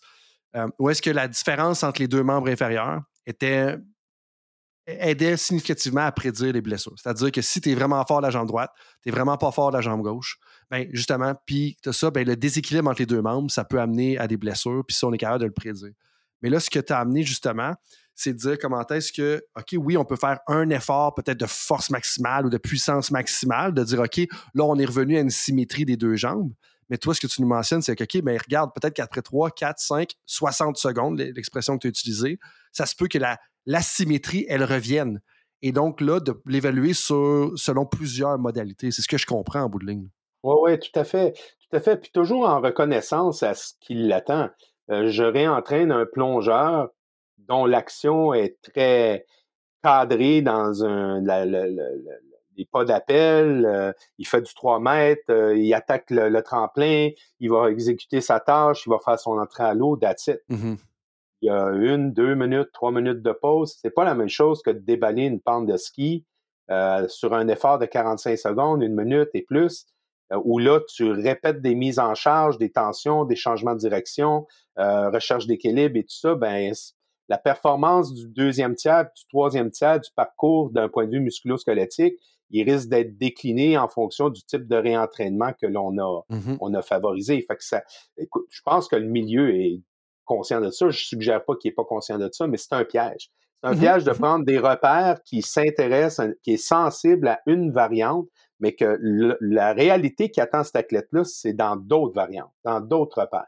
Ben, les gens peuvent être conscients, mais en même temps l'oublier par certains moments. Puis des fois, c'est bon qu'il y ait une personne d'expérience, comme un certain Alain Delorme, qui vient puis qui nous le rappelle, puis dire OK, il faut porter attention à ça, parce que on a beau avoir les meilleures intentions, à un moment donné, puis ça revient à la capacité, ça revient au jugement professionnel, il y a tellement de choses qui se passent que des fois, il y a des détails qui nous échappent, puis c'est le but des conversations qu'on a justement.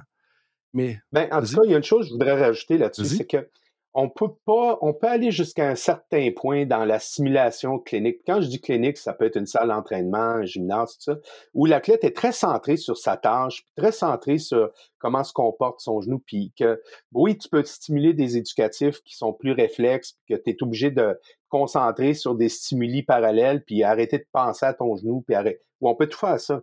Il n'y a rien qui remplace à revenir dans son environnement avec tout le côté social que ça amène, toute la distraction que ça amène, puis le focus qui t'amène mmh. peut-être beaucoup plus vers la tactique qui est en, place ou qui est travaillée ou, la technique spécifique euh, du geste que tu es en train de générer, tout ça. Et là, oublie ça, tu n'es plus repère, genou, repère, ben posture, attention, tiens-toi bien. Tout ça doit devenir réflexe c'est plus ton centre d'attention. Alors, il faut quelque part dans le continuum de la réadaptation, quand tu es rendu là, tu es encore en réadaptation. Mais tu es en adaptation spécifique à la tâche et c'est pas le temps au physio de se retirer ou au préparateur physique de se retirer. Mm-hmm. Au contraire, il, il est peut-être plus le meneur au niveau des éducatifs puis de l'encadrement des éducatifs, mais il est encore, il doit être encore très sensible à comment l'athlète répond à ces types d'efforts-là mm-hmm. d'un point de vue réadaptation. L'autre chose, je dirais, c'est que c'est faux, c'est pas le bon chemin de dire, ouais, on a une pratique d'organiser, puis euh, on va adapter ici et là la pratique organisée de façon générique pour tous, en reconnaissance avec euh, euh, la situation de l'athlète. C'est souvent la façon de faire, puis c'est pas nécessairement de mauvaise façon de faire, mais ce n'est pas un plan de réadaptation. C'est un ajustement de l'encadre, de l'entraînement régulier pour, pour, pour pallier aux, aux, incapacités de la clé. Un vrai plan de réadaptation, ce serait plus de dire, c'est quoi l'entraînement aujourd'hui? Et là, on va construire son plan d'entraînement où il y a des opportunités, puis avoir des tâches parallèles mm-hmm. lorsque ces opportunités-là sont pas là. Ça change c'est pas la même paire de lunettes que tu portes quand tu le fais comme ça, mais ça devrait être la façon de le réfléchir. Tout à fait. Tout à fait. Là-dessus, Alain, c'est super riche ce qu'on discute depuis déjà euh, beaucoup de minutes, mais je m'en voudrais de ne pas aller dans les questions éclairs. Parce que j'adore ces questions-là, puis je pense qu'elles jouent un rôle important ben, pour tout le monde, parce qu'elles nous permettent d'en apprendre un petit peu sur les personnalités qui viennent sur le podcast. Puis je sais des fois que les gens m'ont dit je vais avoir une conférence, on m'a relancé sur telle question que j'ai dit, puis telle affaire, puis ça stimule souvent des réflexions. Puis j'en ai mis deux extras euh, pour toi, invité spécial hein, euh, là-dessus. Mais on va commencer par les traditionnels, puis on va terminer par les deux extras euh, qui sont peut-être un peu plus ludiques. Euh, d'abord, tu tu parles pas des Packers, c'est correct. J'embarque. C'était pas mon intention de parler des Packers. Tant que tu parles pas des. Si tu parles pas des. Si je parle pas des Packers, je veux pas que tu parles des Eagles. En ce moment, on n'est pas dans une bonne place. Euh, Ça marche. Si tu veux retourner en arrière, en arrière puis te donner un conseil à toi-même quand tu avais 22 ans, euh, donc on parle de 2003, 2004 à peu près, ça serait quoi? la première chose que je remettrai en question, c'est qualité versus quantité. Moi, j'ai eu de nombreuses opportunités d'accompagner différents univers sportifs. À chaque fois, j'étais excité par le projet, le, le, défi, puis au détriment de la qualité. À un moment mmh. donné, j'encadrais beaucoup d'athlètes. Je me suis entouré pour me seconder, mais quand même, c'était beaucoup de, de, beaux défis aujourd'hui, j'aurais définitivement un, pour pas faire un, je veux pas faire un, jeu de mots, mais un temps d'arrêt. J'aurais une petite pause. Puis une des personnes qui m'a aidé dans ça, dans cette réflexion-là, c'est mon ami Raymond Veillette, qui, je pense, c'est après la première bouteille de vin ou je me souviens plus. on a, on a, on a eu une, tu sais, il m'expliquait comment lui s'impliquait auprès, comment il, il, accueillait un nouvel athlète, comment il l'accompagnait, sur quelle base, quels étaient ses critères. je me suis rendu compte à quel point il était rigoureux en, en, amont dans est-ce que les conditions sont là pour accompagner favorablement cet mmh. athlète-là dans ma pratique. Alors que moi, d'emblée, je disais oui, puis après ça, je découvrais ce que ça voulait dire. Alors, je te dirais que c'est définitivement une chose que je prêterai attention. Reconnaître mes limites, être humble par rapport à ce que je peux apporter. Je suis pas là pour guérir le cancer. J'ai une contribution à amener. Euh, j'ai une façon de le faire. Reconnaître que ça a ses limites, puis que d'autres personnes aussi peuvent contribuer à la même problématique. Je te dirais aussi euh, que j'aimerais, il faudrait que je sois mieux organisé. Ça, c'est mon ami Charles qui m'a dit un jour, Alain, construis-toi un meuble, puis mets, puis mets dans des tiroirs les différents dossiers dont tu gères. Parce que moi, c'est un grand tiroir tout mélangé, avec une fluidité. Tu sais, euh, je donnais un, une anecdote. Euh, dans une de ces, de ces retours-là de Winnipeg, suite à, deux semaines avec Volleyball Canada, je prends mon téléphone, puis j'appelle Charles, puis c'est clair que dans ma voix, il y a un ton d'urgence. Charles, j'ai besoin de toi, je veux parler aucun problème, Alain, ça va me faire plaisir de t'accueillir. Laisse-moi regarder mon agenda. Bon, demain matin, ah non, demain matin, je coupe le gazon. Euh, puis là, c'était comme, donc, je suis moins important que le gazon, ça va pas bien. mais, derrière ça, il y avait, tu sais, autant lui, il avait des tiroirs, il avait pris un engagement face à sa conjointe qu'il ferait le gars. Puis il faut dire qu'il y avait 20 000 pieds carrés à couper. Là. Mais tu sais, mais, le, message qui me lançait, c'était un message qui me lançait, c'est garde, organise tes choses, focus sur une chose à la fois, commence pas à, avoir de la distraction puis mélanger toutes ces choses-là.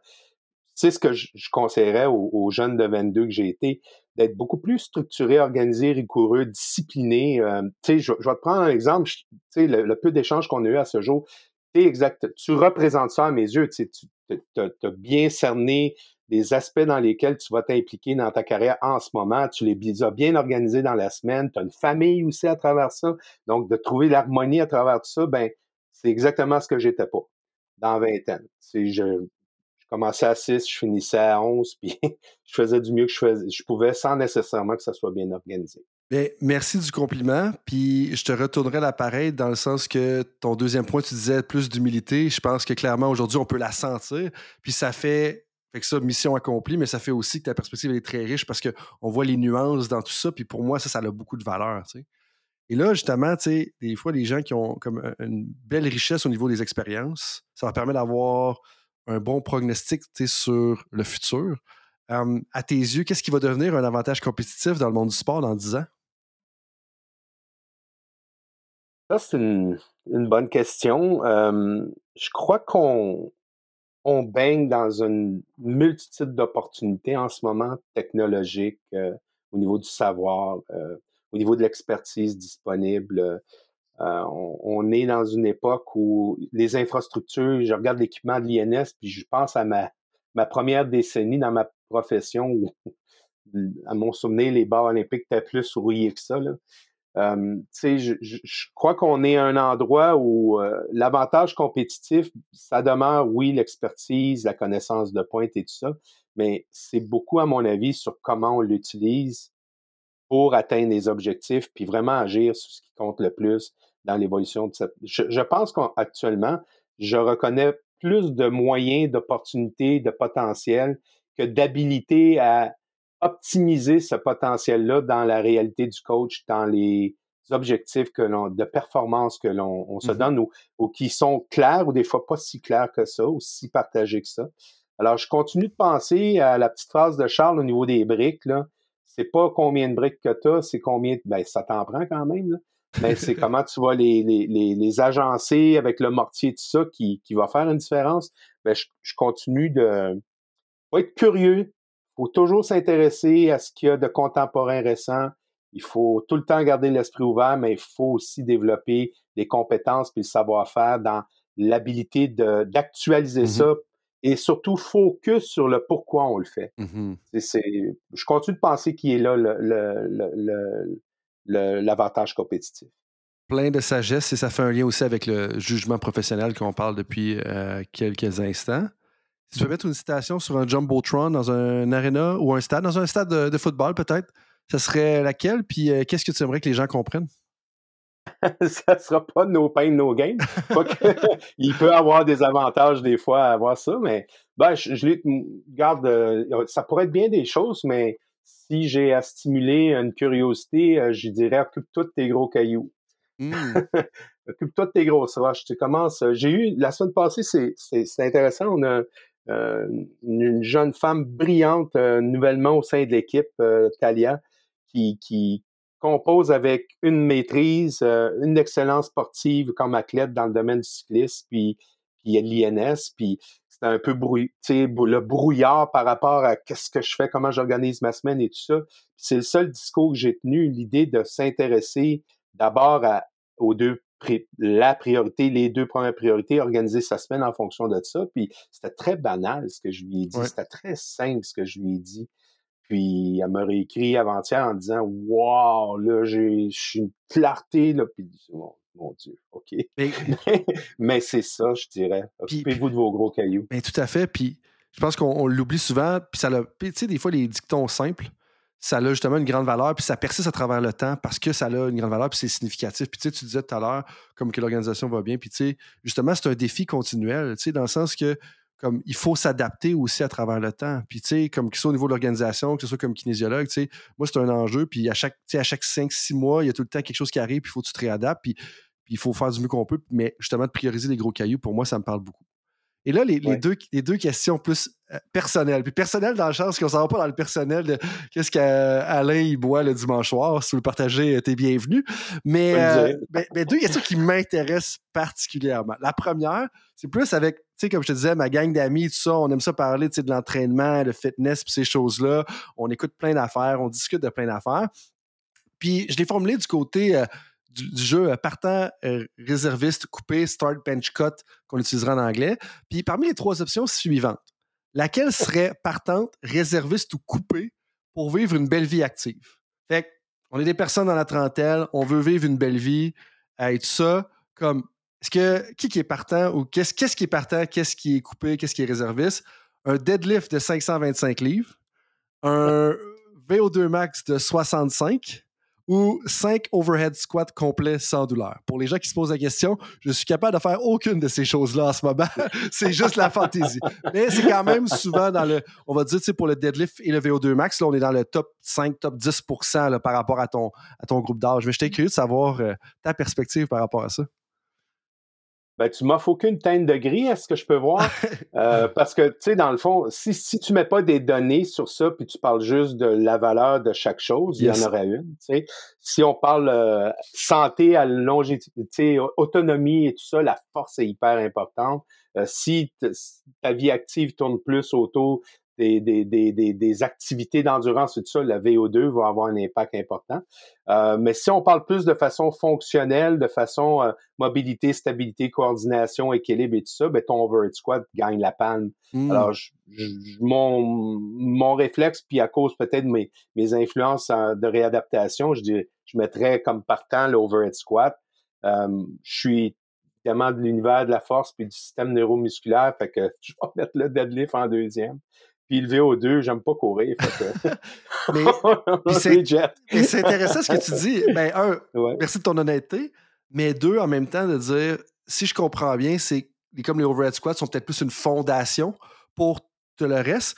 Puis, tu sais, l'élément, puis je trouve ça intéressant parce que je, m'attendais à ce que le VO2 max soit peut-être plus élevé parce que ça a quand même un impact. on s'entend, les trois, ben les trois ont un impact, sinon ils ne feraient pas partie de la question mais il y a un gros enjeu de blessure. Tu sais, quand tu arrives dans les personnes âgées, quand tu arrives à un certain âge, de dire si tu n'as plus de force, comme les blessures arrivent parce que tu tu prenais une boîte ou tu prenais un pot qui était peut-être au-dessus de ta tête, puis là, tu n'es plus assez fort pour justement l'amener plus bas, puis là, ça fait que ton épaule, ton coude, peu importe ce qui se passe. Tu sais. Ben, tu sais, tout ça, tout ça a une, valeur, une importance. Puis je reviens à tout ce que je, en partie ce que je t'ai dit à date, à savoir c'est quoi les exigences du quotidien de cette personne-là, puis sur cette base-là, mmh. quelle sorte de vie active elle a? Une vie active, ça peut tirer dans tous les sens, puis ça va avoir une influence. Est-ce que le deadlift, c'est bon? Oui. Est-ce que le VO2, VO2 max, c'est un indicateur clé? Oui. Mais 65, 65, 500 quelques livres, 500 quelques livres. Moi, je peux te dire que je, plus, plus jeune dans ma carrière, je me suis beaucoup intéressé aux personnes euh, les, personnes de 60 ans et plus, c'est quoi les indicateurs, c'est quoi les, variables? Puis il y avait un nommé Pollock à l'époque qui faisait beaucoup de recherches sur le domaine, puis qui avait clairement démontré que, hey boys, vous faites parler juste de, l'aptitude d'aérobie puis du VO2, mais the name of the game, c'est la force au niveau mmh. de l'équilibre, au niveau de, de prévenir des, fractures de la hanche, au niveau de l'autonomie, ouvrir ton, ton pot, puis à un moment donné, tu n'es plus capable de l'ouvrir, puis tu t'ajoutes des outils pour compenser, mais quand même, la, force musculaire dans le, vieillissement de la population demeure pour moi une priorité absolue. Euh, densité osseuse, name it.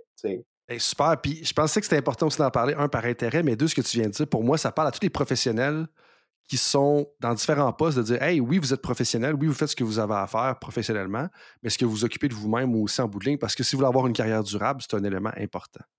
Dernière question. Et je t'ai promis qu'on ne parlerait pas des Packers, donc les Packers ne seront pas un choix.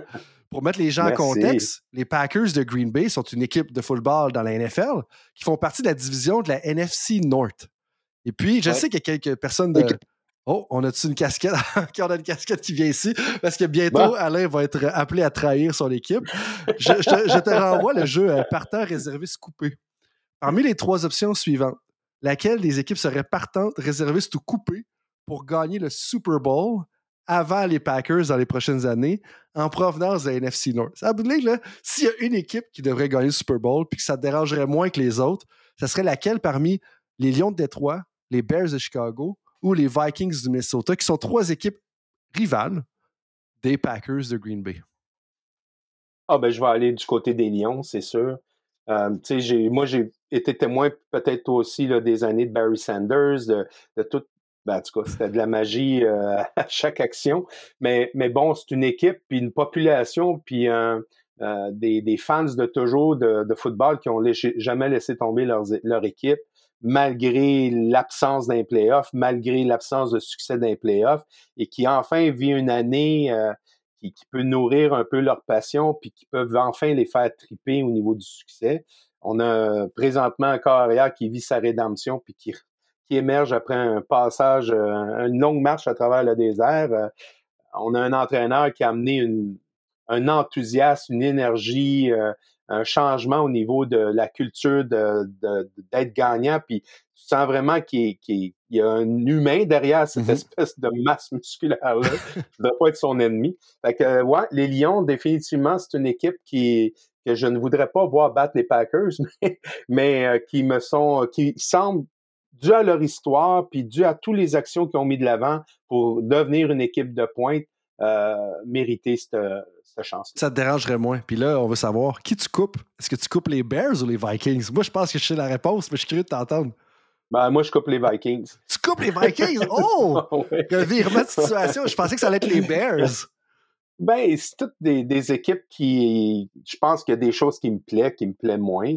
Euh, je trouve que les Vikings ont changé, ils ont, la boussole n'a pas toujours pointé vers l'excellence, je trouve, au cours des mmh. dernières années, je trouve, dans leur choix, dans leur façon. Puis, je trouve remarquable cette année, pour ceux qui s'intéressent à ce sport-là, euh, de voir qui a réussi le défi de remplacer leur partant corps arrière mmh. suite à une blessure et qui n'a pas réussi. Puis les Vikings n'ont pas réussi, mmh. je pense. Pas à la hauteur de ce pourrait s'attendre. Puis les Bears se sont accrochés, c'est, pas, ça a été compliqué leur chemin cette année, mais se sont accrochés à chaque jour. Puis éventuellement, ont commencé à émerger vers la fin de saison. Euh, pas tout le temps agréable à regarder, pas tout le temps du beau jeu. Même des fois, tu as l'impression qu'on était en début de saison dans les derniers matchs de la saison. Mais moi, j'ai apprécié leur résilience, j'ai apprécié le fait que les joueurs sont restés dans la, l'engagement, la croyance que c'était possible jusqu'à la fin. Alors, j'ai beaucoup euh, apprécié cette, la, en tout cas, la perception, évidemment, tu regardes ça à la TV, là, tu sais, je sais pas, mais tu sais, de ce que je perçois de, du spectateur que j'ai été, j'ai apprécié ce côté-là. Ben, super. Alain, ça fait déjà un bon bout qu'on se parle. Merci beaucoup de ton temps. C'est un coup d'opportunité, comme on disait tout à l'heure. Merci beaucoup de nous partager tes expériences. Euh, avant que je conclue ça de façon plus officielle, est-ce que tu aurais un mot de la fin pour l'auditoire, euh, pour les personnes qui nous écoutent? Ben, je, dirais simplement que j'ai encore une belle vie, mais je pense que j'ai été un des privilégiés dans ce que j'ai fait dans la vie. J'ai eu plein. Et pourquoi je dis ça? C'est parce que d'un, on me fait confiance dans plusieurs organisations sportives pour pouvoir avoir un, tenter d'avoir un impact puis une influence positive, mais aussi j'ai croisé une multitude de, de, personnes qui, qui, ont eu la générosité de, de, de, répondre à mes questions, de m'accompagner, de faire partie de mes réflexions, de, de m'appuyer, de me soutenir. Alors, euh, manifestement, la, la, vie que j'ai eue à ce jour dans ce milieu sportif-là euh, a été euh, du bonheur absolu, puis ça continue de l'être, puis euh, bon, pour combien de temps, on verra bien, mais en tout cas, pour l'instant, je, constate que pour les gens qui ont un intérêt à aller là, c'est vraiment un milieu où il y a peu ou pas de routine. C'est continuellement la résolution de problèmes, le gros bon sens, la poursuite, la curiosité scientifique. Il y a beaucoup de choses qui font que c'est stimulant. Mmh. L'enjeu numéro un, c'est que ton agenda, il, mettons que tu veux planifier aller au théâtre jeudi prochain. Euh, il va falloir que tu attendes tard avant de savoir si tu es disponible. Mais ouais, j'ai eu cette chance-là, puis j'ai eu la chance aujourd'hui de te parler, puis de maintenant, depuis six mois, de te compter dans, dans, mon, dans mon réseau. Puis les, les tu sais, moi, chaque fois que je rencontre une, personne qui, qui amène une expertise comme la tienne ou dans d'autres domaines, puis qui m'amène à voir autrement, à réfléchir autrement ou à recadrer l'information autrement, comme on l'a vécu récemment ensemble, où tu es parti d'un fond d'écrit que j'ai fait, puis tu l'as repositionné, puis tu l'as simplifié, tout ça. Mais moi, à chaque fois, c'est du bonheur. Tu sais, c'est le fun de faire partie d'une communauté qui a une, a une générosité, puis qui, qui est transparente à la, à la partager. Alors, euh, c'est, euh, ça serait mon mot de la, vie, la fin. Je dirais, quelle belle vie, puis je vous la souhaite. Ben, merci pour ce beau témoignage. Puis moi, ce que tu dis, ça me parle beaucoup parce que c'est de la co-création pure et dure. Puis c'est vraiment riche dans n'importe quoi ce qu'on fait quand on peut être dans un mode comme ça de co-créer les choses. C'est le fun. On va plus loin d'un, mais c'est toujours plus fun quand on fait ça en équipe. Là-dessus, Alain, merci beaucoup de ton temps encore une fois. Merci de nous avoir parlé de tes expériences. Et pour tous les éditeurs et éditrices de Temps d'arrêt, ben, je vous dis à la prochaine pour un autre podcast. Salut tout le monde, c'est Coach Frank avec un petit rappel pour vous avant que vous partiez pour vos autres projets de la journée, que ce soit une pratique ou un entraînement. Est-ce que vous voudriez recevoir une petite réflexion de ma part par courriel? Est-ce que vous aimeriez ça vous faire challenger dans votre travail? Si oui, bien, la réflexion du coach est pour vous. C'est quoi ça? Eh bien, c'est un petit courriel textuel qui partage les idées, concepts et débats qui animent mon esprit dans les dernières semaines. C'est très court, 250 à 500 mots.